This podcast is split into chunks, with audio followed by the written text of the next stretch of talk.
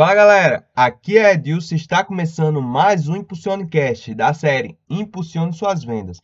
E o tema de hoje é Tenha um processo de vendas definido.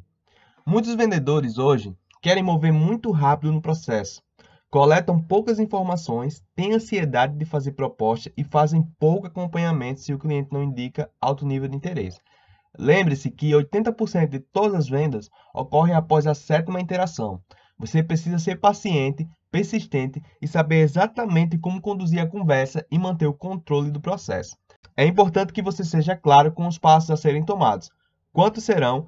Precisa saber fazer boas perguntas, se aprofundar no problema que o cliente enfrenta e ter confiança na apresentação de sua solução. Além disso, precisa estar nutrindo e engajando com seu cliente entre reuniões. Isso demonstra seu cuidado e interesse em ajudá-lo, e não obter simplesmente interesse financeiro.